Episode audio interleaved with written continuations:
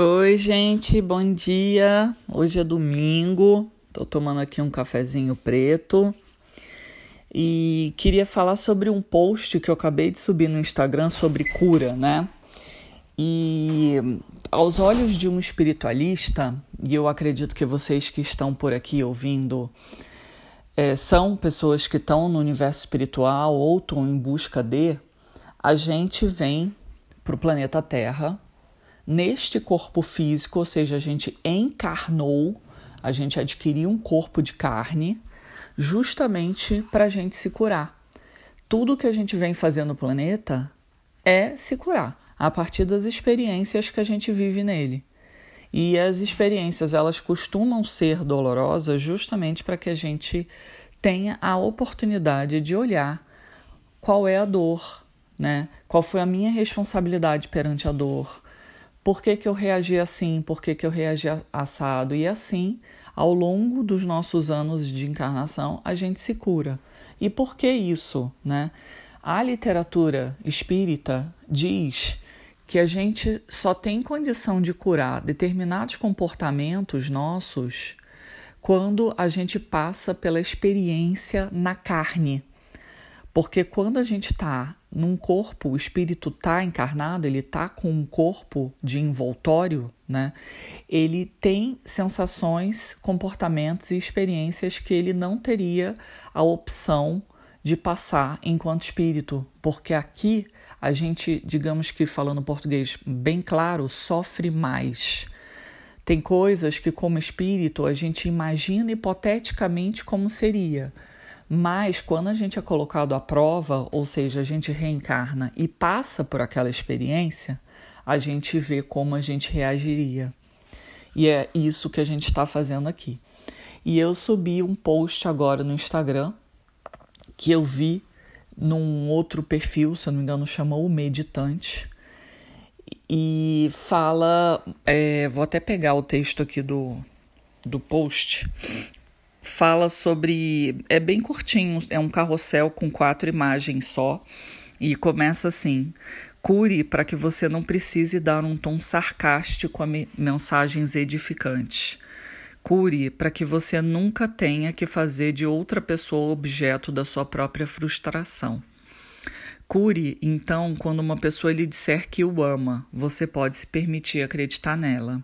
E por último, ele fala assim: cure, porque se você continuar carregando tijolos do seu passado, acabará construindo a mesma casa.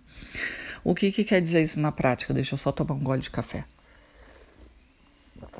Se não esfria. Quando a gente lê alguma mensagem, seja nas redes sociais, em um livro, ou a gente ouve na televisão, e eu já falei em podcasts anteriores que existe uma sincronicidade muito grande para o buscador espiritual. Parece que o universo começa a conversar com você, e quando a gente está com olhos de ver, a gente consegue ligar os pontos. É como se fosse um grande quebra-cabeça, e a gente vai juntando as pecinhas no tabuleiro. Geralmente, gente, o universo não entrega as mensagens prontas, tá? É a gente que tem que ir juntando as peças e decodificando a mensagem.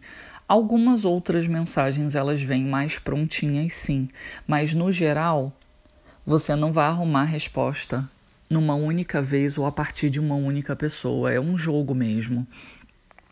E quando a gente está dentro dessa jornada, né, querendo sair daquela situação que não está mais agradando a gente, a gente começa a receber várias mensagens. É muito interessante. E o universo ele é muito criativo para mandar essas mensagens. Eu já recebi mensagem assim, fazendo a unha. A pessoa falou um negócio que era exatamente o que eu estava pensando. Coisas incríveis assim. Você lê um negócio, alguém fala, é, você sente dentro de você que aquele recado foi para você. É muito interessante. Mas esse primeiro Trinity, pessoal quer beber café aqui, pessoal são os gatos.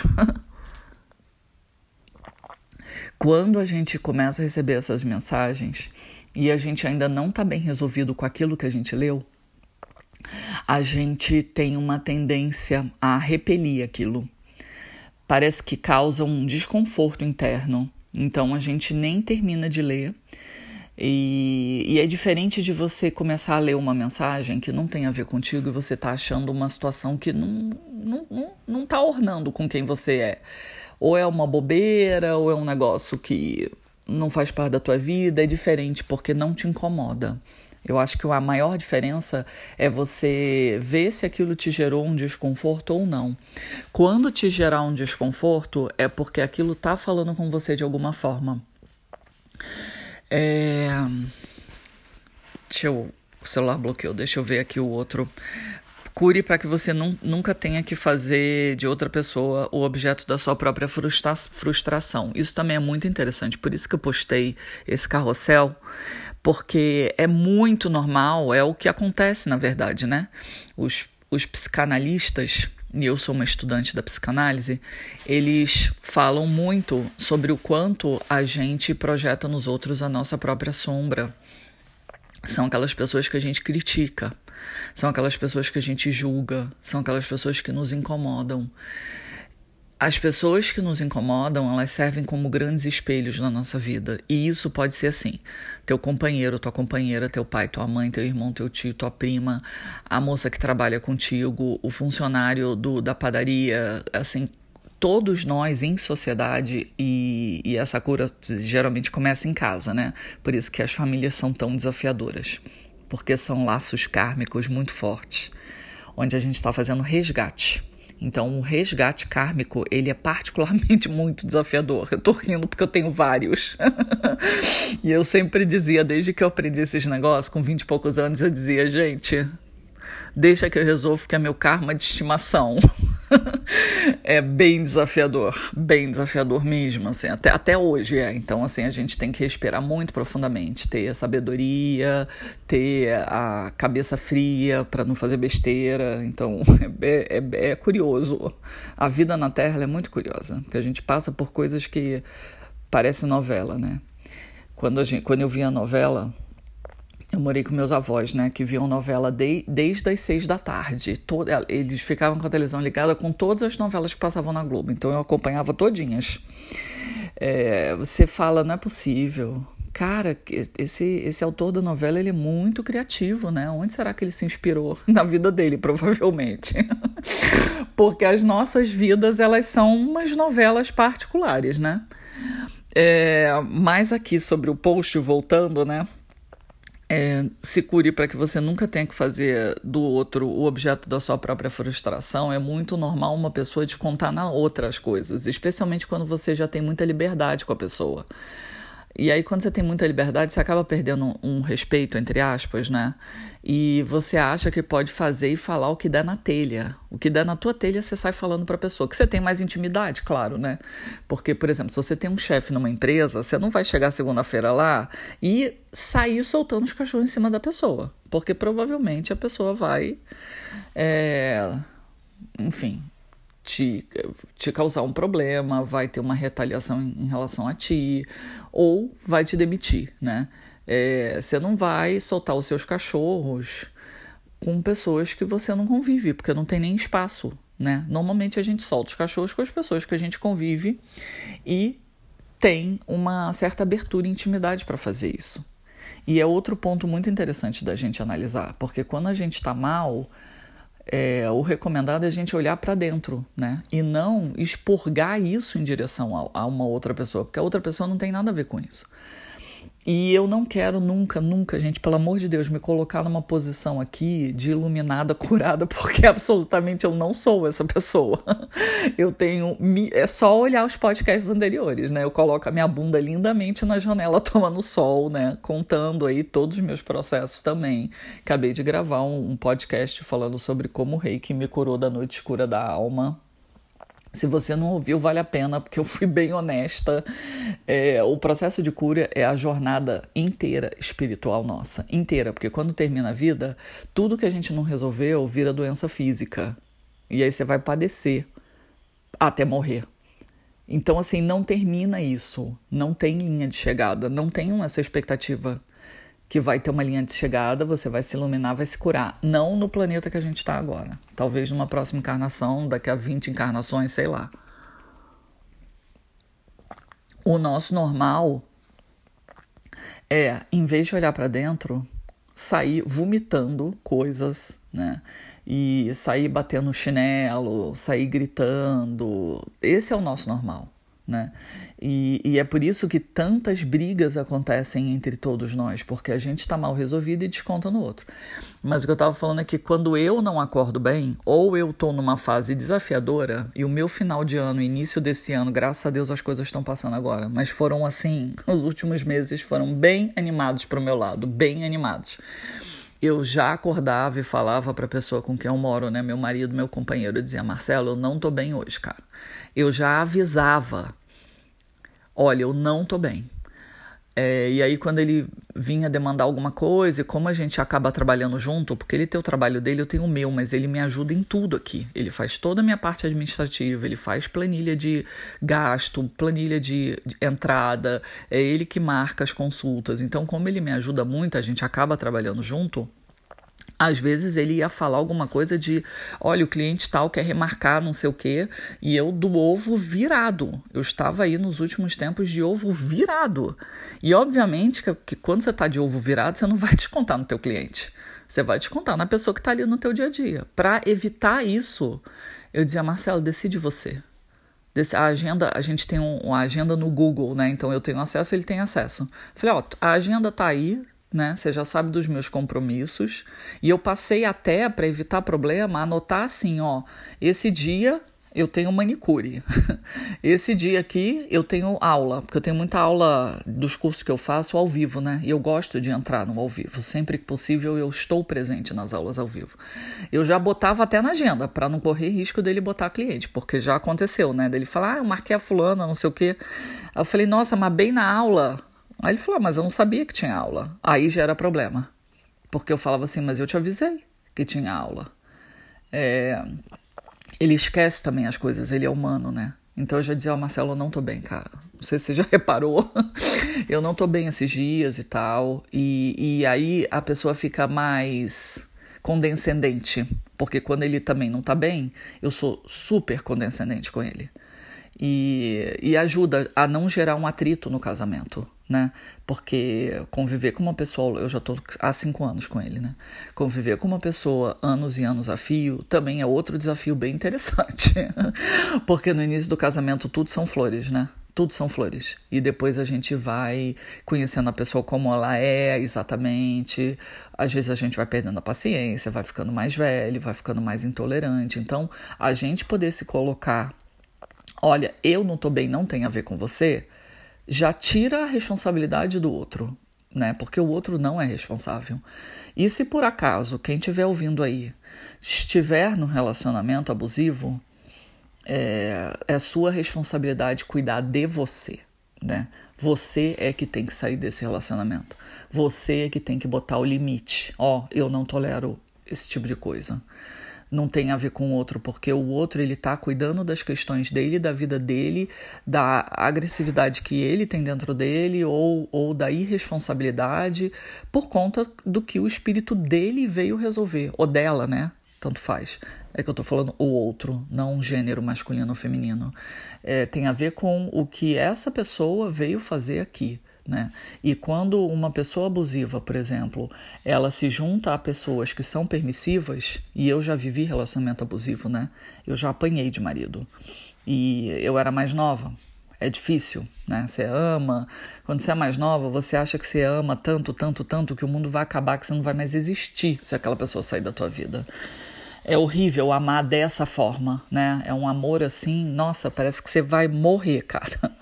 É, depois a gente vai amadurecendo e vai vendo que existem outras maneiras, né, de se relacionar, maneiras mais saudáveis, maneiras onde o que predomina é o companheirismo, né? Isso, isso é muito importante.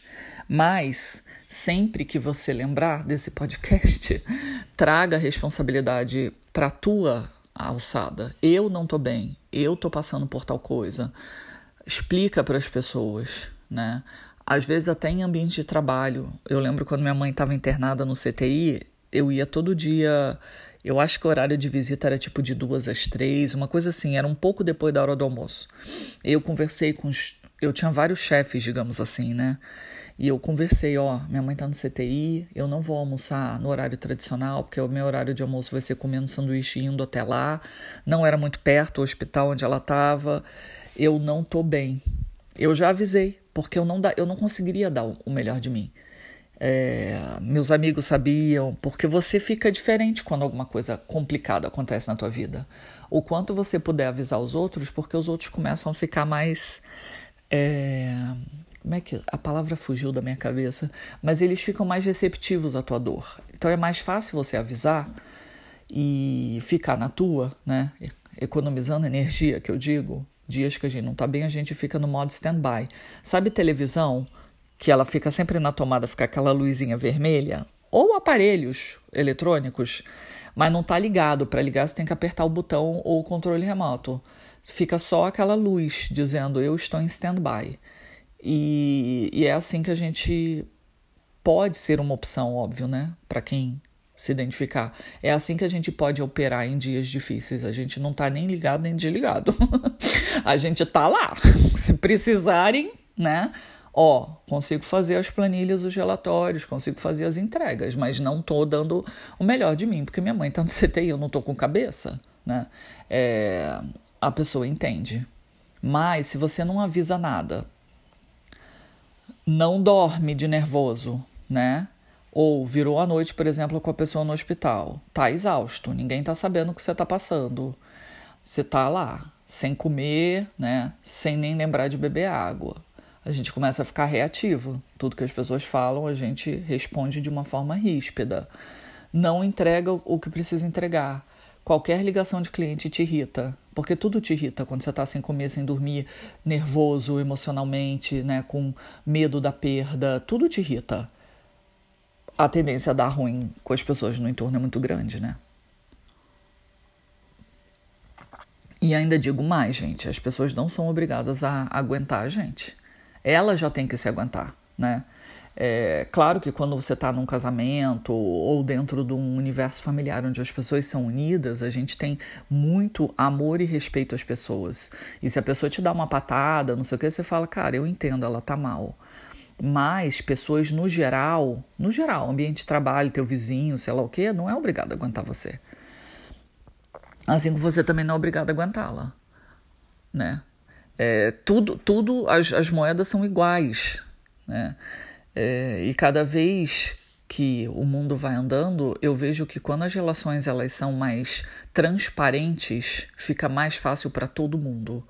Quanto mais a gente lida com a verdade, com a transparência, com a empatia de se colocar no lugar do outro, ah, nem vou pedir isso hoje para aquela pessoa, cara, porque ela não tá bem. Deixa para amanhã. Ou, se for uma parada urgente, eu vou tentar arrumar uma outra pessoa para ajudar.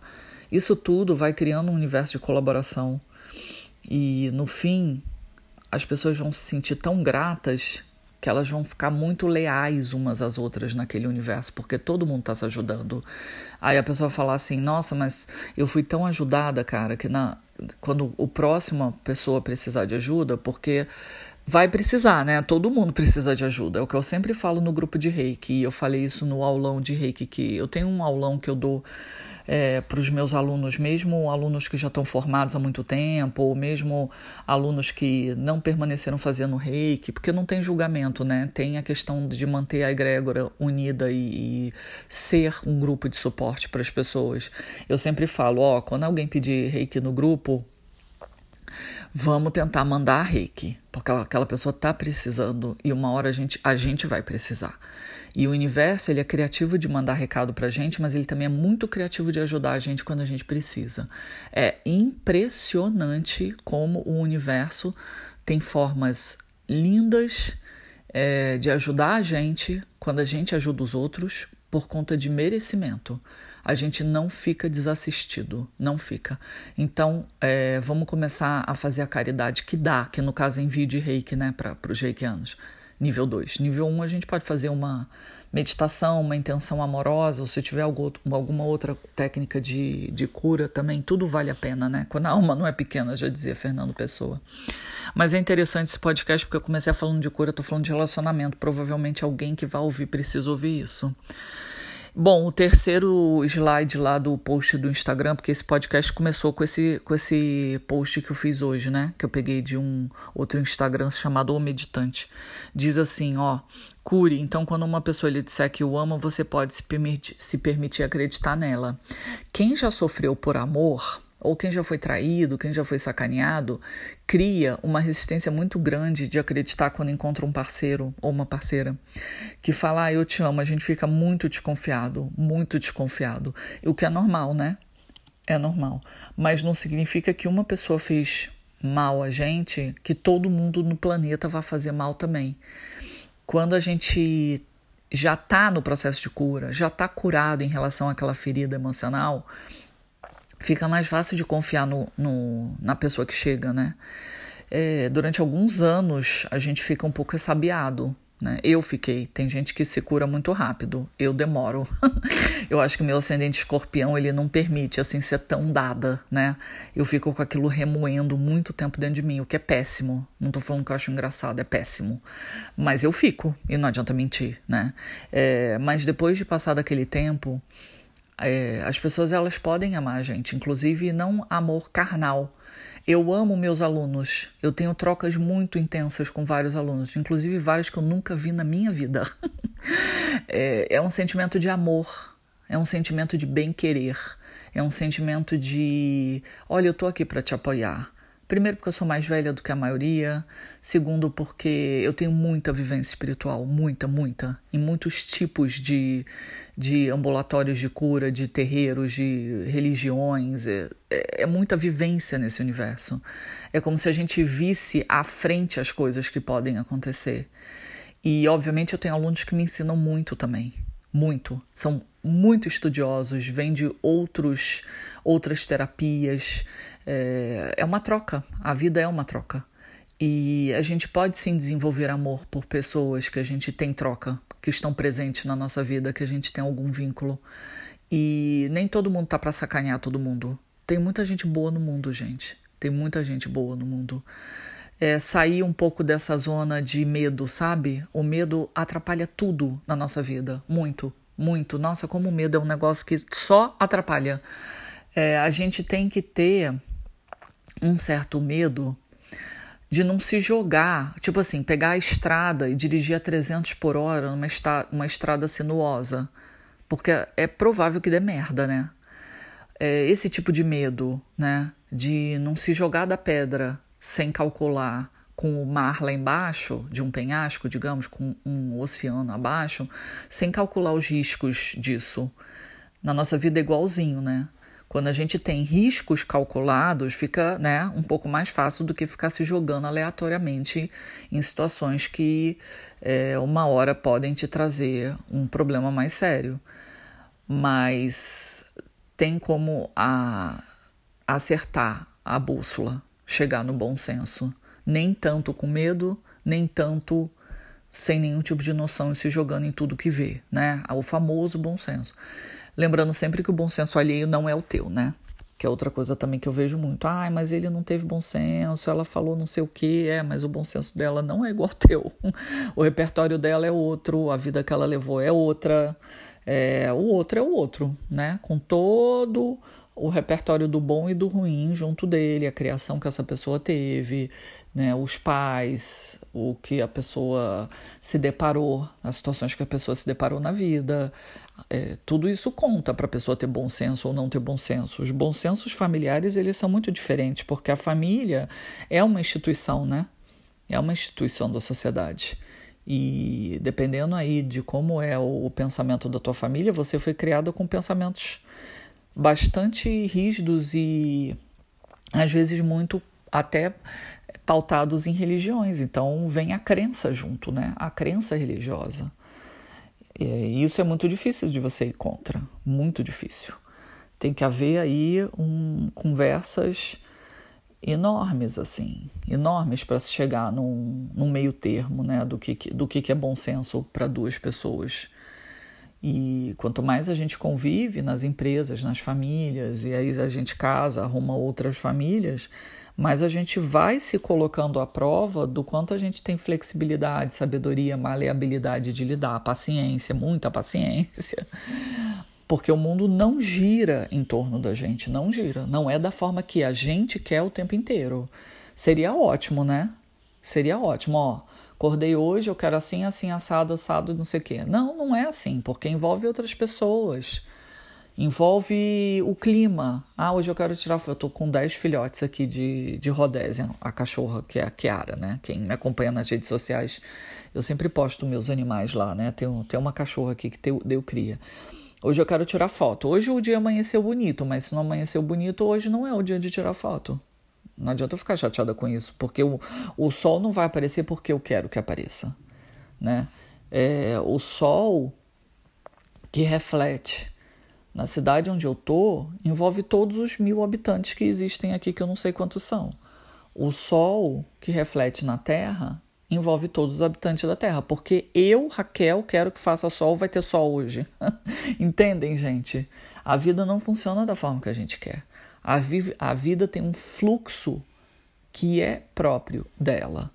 E a gente, a partir do momento que a gente se propõe a se curar, se propõe a conhecer quem a gente é, o que, que a gente está fazendo no planeta, quais são os pontos que precisam de cura, a gente entra no fluxo. Tudo facilita, mesmo que a gente passe pelos, passe pelos processos de cura. Acreditem nisso. Facilita muito. A vida fica mais leve. É isso, meus amores. Bom dia aí para vocês. Espero que vocês estejam bem, né? Dentro do, do possível. E a gente se vê por aí. Um beijo.